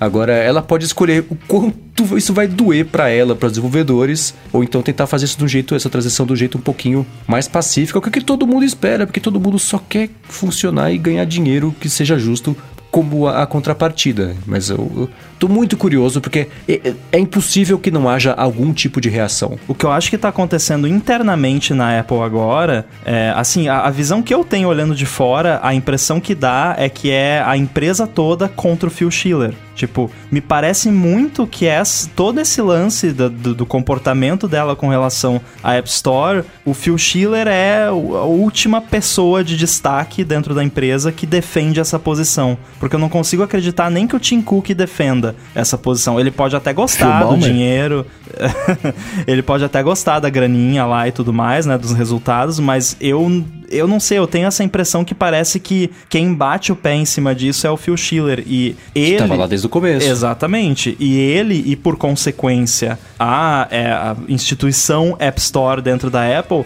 deve estar tá sofrendo pressão de todos os lados, porque eles devem estar tá sofrendo pressão agora de PR, de pessoal de developer relations, de pessoal de marketing, de tudo quanto é jurídico, né? Eles devem estar tá uhum. sofrendo pressão. É, basicamente a empresa inteira tá pisando em cima da, da, da, App Store. E em algum momento isso vai ter que explodir, né? Não, não tem é, jeito. o replay da situação do Scott Forstall com a iOS também. É, exatamente. É, e aí entra o que eu ia comentar agora, né? Assim, tipo, a gente, eles estão num momento em que mudar é um saco, é complicado, né? Mas não mudar é, é, é fatal para todos, né? É, se, se eles forem espertos, eles, eles faz, vão fazer parte da mudança. Tipo, ó, tá, tem que mudar, tá, tá tendo coisa no mercado, vamos se adaptar a isso e vamos fazer. Senão fica aqui, que eu, eu, eu brinquei do Phil Balmer, mas fica nisso, né? Era o lance, ah, é, smartphone sem teclado não vira, não sei o que. Imagina se a Microsoft tivesse abraçado isso anos atrás, né? Logo no começo, como que estaria o mercado hoje, né? Enfim, então sei lá. É verdade. E pode acabar culminando no, numa saída precipitada do Phil Schiller como um todo, né? Não só do, das áreas que. Até algumas pessoas dizem que pode até ser o que já aconteceu, só que na verdade. Eu tô achando, cada né, vez tá mais. meio. Né, oficialmente não, mas na verdade ele tá saindo de tudo e só tá ficando mais um tempinho lá para passar o bastão, né? Uhum, eu tô achando que é meio por aí, sabia? Quanto mais eu penso nisso, menos faz sentido essa ser uma saída planejada na época mais bagunçada da história de relações da App Store com desenvolvedores. E o cara ali, o cara tá na liderança, na ponta da lança é ele. E ele vai sair agora. Não. Quem que deixa, depois de 30 anos do trabalho, quando, sem tá tudo bem? E essa né? é uma quem, posição quem que... muito Phil Schiller, assim. É, conhecendo ele como uhum. eu conheço, né? Eu já tomei café com ele, claro. Né? Não, brincando, mas é, é uma posição que é muito a cara dele e eu consigo ver uma situação do tipo, não, ó, não vai dar, a gente vai ter que mudar. E aí batendo o pé, não, não muda, porque isso, porque aquilo, ah, se for para ser assim, eu não fico. Tá, então tchau. É. Salsagonia, outra, é. outro exemplo potencial disso, do negócio Exatamente. do Automator e, e o macOS ter virado mais para extensões e, e shortcuts. É, é, o lado bom das pessoas antigas deixarem o posto é que as coisas mudam. Hum. Nem sempre para melhor, mas às vezes sim, né? A única coisa é, a evolução tem que ser assim. estranha nesse ponto é que ele continua como responsável pela App Store. O que faz sentido, passar o bastão, faz sentido. Peraí, ó, agora a gente tem um novo chefão de App Store que vai ser o fulano aqui e a gente vai trazer novas regras, vai ser assim, assim, assim, assim, assado. Mas, não, né? Pagaram o Phil Schiller, ele é um consultor agora, mas ainda é o consultor que cuida da loja, né? É, tá, sei lá, se só um cargo. Como é que chama? Um cargo decorativo, é. vintage, só nesse momento, enquanto tá. enquanto tá bagunçado. Não faz sentido ele continuar, né? ainda mais é, é, é, nesse momento. Mas o tempo dirá. Só tô curioso para saber a reação imediata da Apple, que já tá atrasada, na minha opinião. Se ela fosse fazer alguma coisa mais exemplar, você já teria feito para impedir qualquer tipo de iniciativa nova aí de copiar o setup. Mas tô curioso para ver o que vai acontecer. São momentos muito interessantes que vivemos. Yep, tá mudando. Só tem que esperar para ver para onde. É. Partindo pros aulas ADTs, se você tem alguma pergunta inteligente, manda lá no Twitter, não precisa marcar a gente, só coloca a hashtag AloADT. As melhores perguntas caem aqui na nossa planilha e, obviamente, recebem as melhores respostas, como foi o que fez o Fábio Yuanaga, perguntando: com Rosetta 2, não vai ser mais fácil para Adobe fazer o Photoshop para iPad? É, fazer do jeito certo? É, é não, não sei. O, hum. o Rambo talvez seja mais técnico para poder responder isso. Não, é, na verdade não tem nada a ver uma coisa com a outra, porque o, o Rosetta 2 ele é uma tecnologia para você rodar código Intel nos Macs com Apple Silicon, que não tem nada a ver com o iPad. Né? A Apple poderia colocar um subsistema do macOS no iPad e fazer fazer um Catalyst ao contrário usando a tecnologia do Rosetta 2? Poderia. Eles vão fazer isso? Duvido muito. Então, a, resposta, a resposta simples é não. Porque envolve o, o Rosetta 2. Entretanto, o Mac com RM ele roda um Photoshop nativo. Photoshop ele é nativo, é um Photoshop ARM. Em tese, tô assumindo que resolveu o problema dos plugins. Talvez não, talvez seja um Photoshop completo, mas ah, mas é que não vai ter plugin porque plugin, enfim, entra ali numa briga não, de... Não, mas tem como fazer, tem, inclusive você consegue fazer o, o host, né, o app que, que, que tem plugins, rodar plugins que ainda são Intel, dá para fazer isso. Então, talvez a, a pergunta seja inversa. Com o Mac ARM, talvez a gente tenha um Photoshop para iPad melhorado em função disso que a coisa vai estar tá mais uh, azeitada, mas enfim, teria que ver esses limites técnicos dos plugins e, e tudo mais, né? Já que a gente não é, vai ter na verdade, lá no, no isso, é, isso é uma confusão comum que as pessoas fazem. As pessoas confundem arquitetura com sistema, com plataforma. O iPad e o Mac são plataformas diferentes, embora a base deles seja muito parecida, continuam sendo plataformas diferentes. O grande desafio de você trazer o Photoshop pro iPad não é a arquitetura necessariamente. Claro que também, né, tem ali os seus desafios, mas é a menor dos problemas. O maior problema é justamente a parte de interface, é o que está por cima que independe de arquitetura. É porque tem que desenvolver para uma interface que funciona num iPad, que é diferente do jeito que você usa um Mac, né? É, teria como a, a, Adobe portar a interface do Mac para rodar no OS? Teria, né? Se seria uma boa experiência, e não sei. Talvez com o trackpad e tudo mais até seria, né? Mas uh, em termos de arquitetura, puramente, assim, não, isso não faz muita diferença. Não, eu digo a diferença é o seguinte: no caso de um plugin, o que você tem ali dentro dentro do plugin é código. É um código que é rodado no processador. Você não tem um interpretador. Ali não é uma instrução para o Photoshop, é uma instrução para o processador. E o processador ARM não entende os comandos Intel, só entende os comandos ARM. Então tem lá um, um assembly lá para Intel, o ARM não, não consigo entender isso aqui, eu não consigo fazer essas, essas coisas, né? Por isso que eu cito da arquitetura. Assim, é, nesse caso, sim, pode ser uma forma de, de ter uma pressão no, nos desenvolvedores de plugins, porque como vai ter que rodar no Mac, que, que vai ser ARM, os desenvolvedores de plugins vão ter que faz, compilar os plugins deles para ARM, e aí isso, por sua vez, pode né, ser útil para rodar no iPad também. Isso é verdade. Mas não tem nada a ver com Rosetta ainda. não, sim, é o, é o contrário. E o Pedro Derble pergunta pra gente qual o navegador que a gente usa no iPhone e no Mac. Ele pergunta isso porque ainda sente muita limitação no Safari em alguns sites limitação de alguns sites no Safari. Vamos falar as coisas como elas são. o Safari é o melhor browser do mercado. O que acontece é que agora a gente tem o Google Chrome, que é que é nem o Internet Explorer 6. Virou a mesma porcaria. Ai, que cara. tem um monte de site que eu tenho que usar no Google Chrome. Isso aí é BS. Né?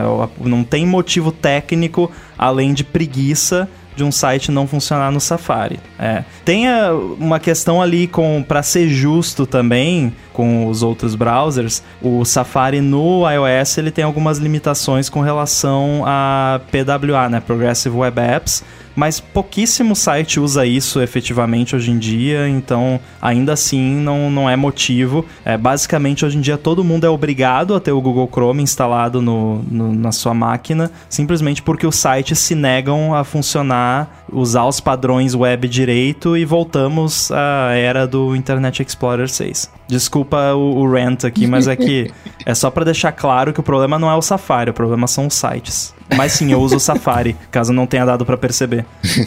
eu uso o Safari também. Também uso o Safari. E eu cheguei ao ponto, inclusive, de pegar um, um Max, que na, na época era Plus, para ter um tamanho de tela maior, porque eu tinha uma visualização de uma página da Amazon, Amazon AWS, que um comando não conseguia fazer porque ele não aparecia na tela e o mobile era horrível. Putz. E no Plus aparecia a engrenagem que eu queria para fazer o comando eu usei Plus, eu acho que foi o 6 Plus, só por causa disso. E depois eles resolveram a, a, interface. A solução mais cara de UX da história. o console da AWS é muito feio, né?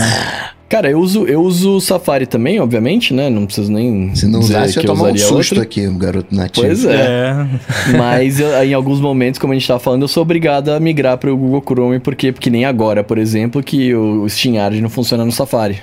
Não, é, então. É eu tô no, nesse momento também tô. Eu Sim. uso o Safari, eu uso o Chrome e eu uso também o Firefox. Quando eu quero fazer uma apresentação de tela, né, e eu não quero um histórico nem nada, eu quero um browser limpo, eu uso o Firefox. Que aí não tem navegação, não tem nada, eu uso, eu uso só só para isso, para não ficar aquela coisa também de janela anônima, ah, tá querendo esconder alguma coisa. Aí eu uso o Firefox. É. Não, eu até lá. assim, para é, para que fique bem claro, porque às vezes eu brinco e as pessoas não entendem. Eu, eu a maior parte da, do meu rant anterior foi de forma jocosa, eu tava brincando, né, não assim, por exemplo, eu não acho o fim do mundo um sistema como o StreamYard funcionar só em um browser específico, porque é mais complicado, mexe com encode de vídeo e tudo mais. É, vídeo é complicado. É, então assim, beleza, nesse ponto tudo bem. O que me incomoda é ser um site normal, um site qualquer que você acessa. Site do governo. Você faz é, um Nossa, loginzinho de lá que tem uma tabela que você seleciona uma parada e, e, isso não funcionar em todos os navegadores que seguem os padrões modernos da web, eu acho meio absurdo, né? Mas assim, se é uma coisa super especializada como o StreamYard, aí beleza. Mas deixa eu fazer uma pergunta. Esse lance que você falou agora é peso governo, por exemplo, né? É, eu, eu, não, eu não sei se esse padrão se repete no mundo inteiro, mas no Brasil, algumas pessoas, alguns aplicativos, né, digamos assim, tem, tem umas sortes, né? Tipo, por exemplo, o, no Brasil elegeu-se o WhatsApp como o aplicativo oficial do, do, do país de trocar mensagem. né? Tipo, todo Sim. mundo do Brasil troca mensagem pelo WhatsApp e... Putz, tá na a... Constituição lá, né? é. Que tem que usar o WhatsApp. e os caras estouraram, né? Tipo assim, agora o Brasil também tá elegendo o Google Chrome como né, o navegador padrão de quase tudo, tá ligado? Não é só o Brasil. É, não, aí por isso que eu falei, não sei se é só, se é só o Brasil ou se é o mundo, né? Se é um padrão que você repete no mundo inteiro, é mas... Inteiro. Os caras têm. A galera acaba tendo uma sorte, né? Que, tipo, os caras abraçam e falam: não, não, beleza, a partir de agora a Google Chrome é 10, né? Tipo, WhatsApp não, é isso. É monopólio, porque começou com o quê? Com o Google fazendo as coisas dele só funcionarem direito no Chrome, né? E aí Olha, é verdade, a galera hein? começou a usar o Chrome porque as coisas do Google só funcionam direito no Chrome. E aí os outros sites, já que ninguém, todo mundo só usa o Chrome mesmo, então whatever, só precisa funcionar direito no Chrome. Os outros browsers, né? Azar. Aí a estratégia. Olha, eu tô vendo aqui no Stat Counter, o, Chrome é usado por 65% do mundo. O market share do, mundial do Chrome Nossa. é 65%. De, e depois vem o Safari em segundo lugar com 16%. E isso só por causa do iPhone. Se não fosse é, o iPhone, exatamente. não seria. Duas coisas. Exatamente. Eu pego, pego uma maneira de dizer. Ex-usuário de Android assim. Ex-usuário de Android, quando vai pro iPhone, usa o Chrome, não usa o Safari. Eu não entendo por quê, porque não faz no, no, no iPhone não faz diferença nenhuma você usar outro browser, porque é a mesma é. engine, pois né? é, pois é. Mas esse eu, eu pego. Agora, isso que você falou, Rambo, né? De, ah, não, só funciona legal no, no Chrome, pode ser essa a estratégia do Microsoft Surface Duo faz as coisas bacanas ali, funcionando em duas telas só para a suíte do Office e a galera toda vai ter que comprar o, produto 1.400 dolões. Não, aí eu prefiro usar o Numbers mesmo. Ó, o Safari virou o segundo navegador mais usado do mundo em 2015, em março de 2015. Demorou. E aí, é isso, é iPhone e iPad. Mas a galera usa Safari no... em 2012. A galera usa Safari sem ser no Mac? Ué, no iPhone. Não, não, mas ah, no, iPhone no Windows, por exemplo. Não, no Windows não existe ah, mais. Não. Nossa, até hoje eu, eu às vezes me lembro que tinha Safari para Windows, eu me pergunto se eu sonhei ou se realmente existiu. o ícone era super bonitinho. Sim, era bonito e eu lembro que tinha aquela scroll bar que parecia é. um pirulito de tutti frutti. 3D. Que, é. que ia pa passando assim, eu ficava, eu abria só para ficar scrollando, só porque era bonito. E o mais curioso é que o, o Internet Explorer já foi o browser padrão do Mac. É, do Mac. É verdade. É. Uhum. Quando, a Microsoft... Quando o Steve Jobs anunciou isso, a galera uh, vaiou, né? O Ivo. O, eu falei o Ivo, que eu pensei o Ivo também. Ó, outra estatística curiosa. Aqui no Brasil, 82% de market share é do Chrome. Nossa, 82%. Caramba. Segundo lugar, Safari com 5%. E a galera preocupada com a espionagem do TikTok, né? É. Pois é. Reclamando do TikTok no e Facebook. E ainda tem gente que bota roteador da mesma empresa em casa. Todo mundo ficou quieto, né? é assim que você pega. Não, não, não, não, Mas é claro, só reforçando, isso aqui não é para limpar o TikTok nem nada disso. Enfim, só para mostrar os vieses que a gente tem de, no, no nosso olhar. E o Guila Miranda perguntou: no iOS 14 beta, a gente sentiu falta dos contatos. Né? Quando a gente vai usar o 3D Touch no aplicativo ali do telefone, de aparecer o, os contatos, porque no dele sumiu. Como é que é? Os contatos do 3D Touch quando você segura no. É, porque no, no ícone. Na verdade, no iOS antes do 14, quando você fazia o 3D Touch ou segurar ali no ícone na home, hum. ele abria o widget do app, né? E no caso do telefone eram os favoritos, os seus contatos favoritos. Nossa, eu nunca Agora, sempre que surge uma questão de telefone, eu me lembro que, nossa, tem gente que ainda usa o iPhone para ligar, né? Pois Porque é. Eu pois não, é. realmente, eu não senti falta porque eu não uso o iPhone para ligar. Eu, o app telefone eu nunca abro. Eu até desativei notificações do app telefone, botei silenciar chamadores desconhecidos porque eu não quero receber, não quero fazer ligação no iPhone, a não ser, né, teleconferência uma, uma vez ou outra. Mas eu nunca usei, nunca fui de usar esses atalhos de 3D Touch eu na home. Não. Também não. Eu nem sei usar, na verdade, porque eu, eu, eu, eu seguro lá, aparece um monte de coisa e falo, sai, não quero ver você, eu quero Não, não, o S14 nem tem mais, então é, nem perca tempo aprendendo. Totalmente desnes. Acho que esses gestos, eles chegaram depois que eu tava alfabetizado, né? Então... É que nem, às vezes, você pega... É a um... trema, né? É, você pega uma acentuação errada, caramba, o cara acentuou errado. E na verdade é porque o, quando ele aprendeu a acentuação, né, as regras eram outras e não, não, não, se atualizou, né? Como provavelmente eu hoje escrevo trocentas palavras erradas dentro da acentuação, porque já mudou também, né? Ideia, Idem. boia e, e, por aí vai. Boia? Mudou a acentuação de boia? Não sei, só tenho dúvida. Não...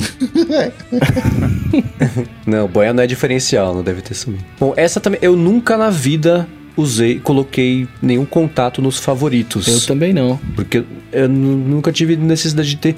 E eu, que nem tem o pessoal. O Ram, você comentou, né, que favoritos tinha uma limitação, um número de máximo de. É, eu acho que era 100 no máximo, uma coisa assim. É, eu não tenho 100 contatos no telefone, então Mas eu nunca usei, então não senti falta porque. É que nem o Safari. Ah, eu sinto falta de recursos. Eu falei, bom, como sempre usou o Safari? Eu não sei que recursos estou perdendo. É o mito da caverna do navegador, agora é o mito da caverna dos contatos. Não, não faz falta que eu nunca usei, então também fico devendo. Muito que bem. Agradecer mais uma vez aos apoiadores que vão lá em apoia.se barra área de transferência ou em picpay.me barra área de transferência e apoiam esse projeto, não esse maravilhoso trabalho pra gente. Você tá ouvindo esse podcast onde? Vai lá na plataforma, faz a recomendação, faz a avaliação, dá os likes, dá as, as estrelinhas, faz um review, isso ajuda o podcast a crescer, aumenta, né? ajuda o algoritmo. Se você conheceu o área de transferência, né, de alguma maneira, esse algoritmo, essa visualização trouxe você, então, uma maneira de você retribuir para que outras pessoas também conheçam esse projeto. Agradecer, como sempre, claro, ao Edu, que faz a mágica da edição, que faz com que a gente pareça inteligente. E para falar comigo, vocês sabem, só ir lá no Google, bater Coca-Tech, que a gente troca uma bola. Eu tô lá no Twitter, arroba underline inside. Hoje eu vou promover o meu Instagram, é, oh. Guilherme Rambo 2. É, consistência zero, né, nos nomes das redes sociais. Mas é porque, né, fazer o quê? É assim. Valeu. Também tô lá no Stack Trace, no 9to5mac.com. Show! Eu sou arroba Bruno Casemiro no Twitter, no Instagram mais próximo de você e no TikTok. Não tô postando, mas tô lá. Vai lá. Eu sou MV Sementes no Twitter, no Instagram também, já que estão problema no Instagram, vou fazer a mesma coisa também. Apresento o Loop Matinal, podcast diário de segunda a sexta do Loop Infinito. E também escrevo a coluna semanal no ifeed.pt, pessoal do site de Portugal. Dá mais piadinha também nos textos, não só do que eu escrevo, mas também temos Eliade Ferreira, que, que acompanha aqui o podcast, escreve para eles também. Então dá mais piadinha por lá. Tudo dito e posto, a gente volta semana que vem. Falou, tchau, Valeu. tchau. Valeu, Valeu. Falou.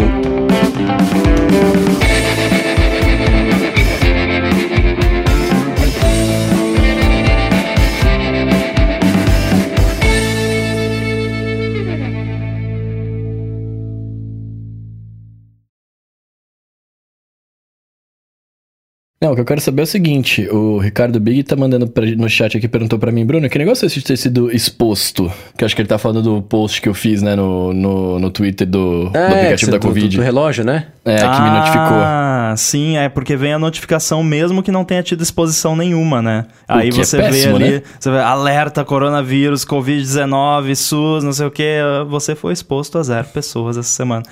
É, cara, eu acho que talvez um, uma explicação por que, que isso é assim seja para você saber que a parada tá funcionando, né? Porque é uma boa. Vai que não tá funcionando, aí se você não receber essa notificação semanal, você vai perceber que tem alguma coisa errada que a parada não tá funcionando, né? E aí você uhum. vai ir atrás para ver. Porque aí você não está, né, protegido, de certa forma, se o negócio não tá funcionando. Mas será que a notificação não podia ser assim, tipo, você não foi exposto essa semana, em vez de você é, foi exposto a zero pessoas? A notificação tinha que ser melhor, foi é. mal feita, a mensagem foi mal feita, com certeza o título dela podia ser já, tipo, você não foi exposto. Né? Exato. Né? É, tá tudo bem. Começa falando é, cara é, do Boa tá, Notícia. É o lance da pauta.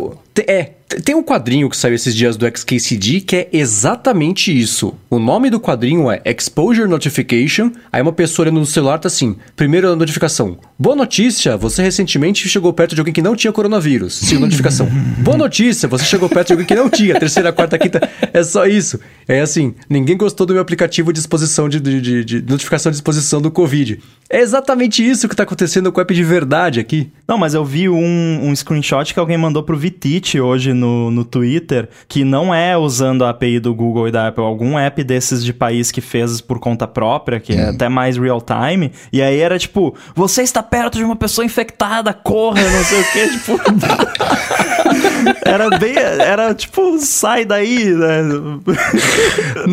Às a pessoa ah. andando no supermercado, vê a notificação, a pessoa começa, né? Tipo, se bater assim, olhar para todos os lados, né? Ó, oh, tá aí uma boa aplicação para óculos de realidade aumentada. Meu Deus.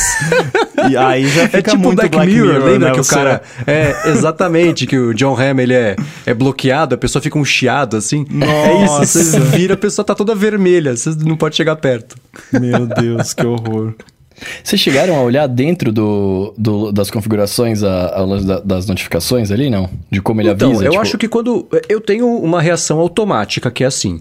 Você instala o aplicativo, aí você abre e ele fala assim: quero te mandar notificação. Pô, não. Se eu precisar, é. depois eu ativo eu, né? Então eu não recebi essa notificação, só descobri que eu comecei a ver o pessoal postando que, que tava recebendo essa notificação de que não tinha acontecido nada. Novidade, não aconteceu nada. Então, uma coisa que eu acho estranha desse aplicativo é que você, você abre e tem lá assim: possível exposição. Você fala, nossa, danou-se, né? Aí você toca lá em possível exposição, fala, brincadeirinha, não foi exposto a nada. Fala, pô. Nossa, então, pegadinha, não, né? né? Muito, é. Eu já entrei umas três, quatro vezes no aplicativo, porque tem lá possíveis exposições. Eu já entrei lá algumas vezes para ver. Não, eu acho que hoje, não, hoje eu fui na rua. Hoje eu encontrei com. Não, com certeza. Ali no carro, ali, passa. Não, eu paro, parado no sinal, menos de um metro, não, muita gente, não, vai, vai focar em nada. O, no, é porque eu, eu, perguntei isso porque aqui no, eu entrei nas configurações do iPhone mesmo, né? E aí no lance de verificação de exposição. E aí, cara, tem uma lista gigante com uma porrada de horário, né? Que é a hora que ele faz as verificações. Só Nossa. que aí, tipo,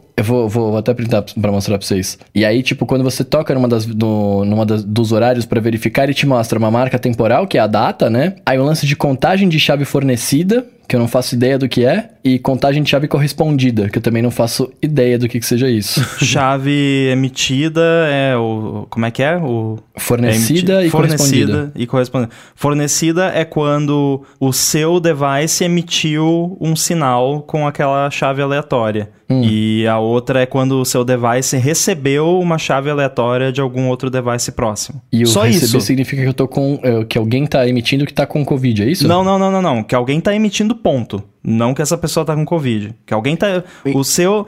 Todos os devices estão constantemente emitindo e recebendo esses códigos aleatórios. Depois, Caramba. se uma dessas pessoas identificar que ela foi exposta, aí se você, se o seu device tem no banco de dados dele o, o, o código dessa pessoa que reportou que está infectada dentro desse período de 14 dias, aí é quando você recebe um aviso. Entendeu? Entendi. Mas essas chaves trocadas não, não indicam absolutamente nada. Só indica que você estava perto de alguém que tem essa tecnologia só. Entendi. Porque, tipo, no, o chave fornecida tem, tá escrito 25, né? Então, de repente, ele contou 25 vezes e o correspondida tá zero. Aí eu falei, mano, o que, que será que esse zero aqui? Deve ser o cara que tá doente, então, né? Mas pelo jeito não. Entendi.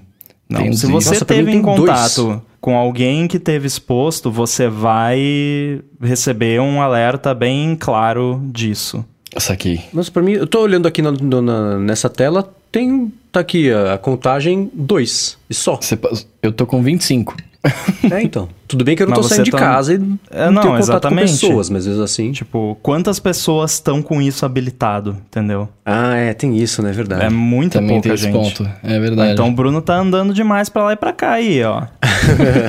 Aquieta o Cara, facho. Eu, infelizmente, tô tendo que ir no estúdio, mas meu percurso é: eu saio da minha casa, entro no meu carro, chego no estúdio, aí saio do carro, óbvio, né? Não entro de carro no estúdio. Entro no estúdio, fico lá e volto pro meu carro. É só isso que eu faço. Não encontro ninguém, não falo com ninguém, mas acho que nesse percurso, né, de deslocar, deslocamento de carro, eu devo trombar as pessoas, né? Uhum. É, você deve estar em mais contato com pessoas que têm isso instalado, que é isso que o Rambo comentou, né? Eu devo estar é. em contato com pessoas que não instalaram ainda e. É, e se você tá pegando muito instalar. trânsito, aí para ali no sinal, tem. né? Você tá hum, tá próximo. Né? Verdade. Né? O range de, de Bluetooth, ele, ele é, né? Se tem uma pessoa com um carro parado bem do lado do seu, vai, vai pegar. É, mas por exemplo, hoje é 6h48 da manhã, eu tava dormindo. É, contagem de chave fornecida, 25. Tem uma galera mas aqui isso é cumulativo, eu imagino, né? Não, isso é cumulativo. É, mas às 8h59 tem dois. Então, não sei. Pode estar tá errado também, né? É, Na verdade, no iOS 14 nem tem esses dados aí. Eu acho que isso aí é meio inútil, na real. Não, tipo, não é. Não tem nenhuma utilidade real para o usuário ficar vendo isso. É, fecha, abre de novo e tá tudo diferente. Tá sendo girado aleatoriamente só para popular a interface. É, tipo, coisa. Não, não tem porquê. Não tem utilidade a não ser a curiosidade, mas também se não tiver certo, não adianta, né? É. Justo. Bom, é um aplicativo que notifica que não aconteceu nada, então não dá pra esperar muito. Né? É. Eu nem sei se esse essa notificação de que você não foi exposto é do aplicativo do SUS ou é uma parada do sistema de exposure notification? Parece ser do sistema Eu acho que é do... ícone. A notificação que chegou para mim era do aplicativo do SUS, porque tinha toda a imagem dele, tinha todos os negócios bonitinhos. Ah, é? Mas se você entrar no sistema é. do iOS mesmo, Quer ver, ó, na parte Não, de... mas é que assim, é, o, ele po o sistema pode estar emitindo essa notificação, mas mostrando como sendo o app, porque o sistema sabe que você está usando esse app para fazer essa tarefa. Ah, você entendi. pode usar um app por vez só de Exposure Notification. Porque o, o ícone das notificações que eu vi é uma bolinha é um círculo com, com, feito por bolinhas. E o do coronavírus, do SUS, é um coronavírus. Por isso que eu acho que é o do. É, o, ai, ai, o que apitou para mim que eu. Ah, é verdade, é diferente. O que apitou pra mim é diferente. Nossa. É verdade. Nossa, então esse texto mal feito é do iOS? Exposure Notification. Essa mesmo aí. Exposure Notification. Agora eu fiquei Mas no meu, aqui. no meu tá dentro de saúde. Você tá com beta? Não. Não, não, eu tô no iOS... É, não, é que no, no é, iOS então. 13 fica lá escondido lá dentro de privacidade, Privacidade, saúde, saúde registro de A versão que vale é a do iOS 14, pra, na real, assim, porque a do iOS 13 foi meio que feito nas coxas. É, do iOS 14 tem esse ícone que parece é, é o vírus estilizado com a bandeira do Japão. É. Nossa, é verdade.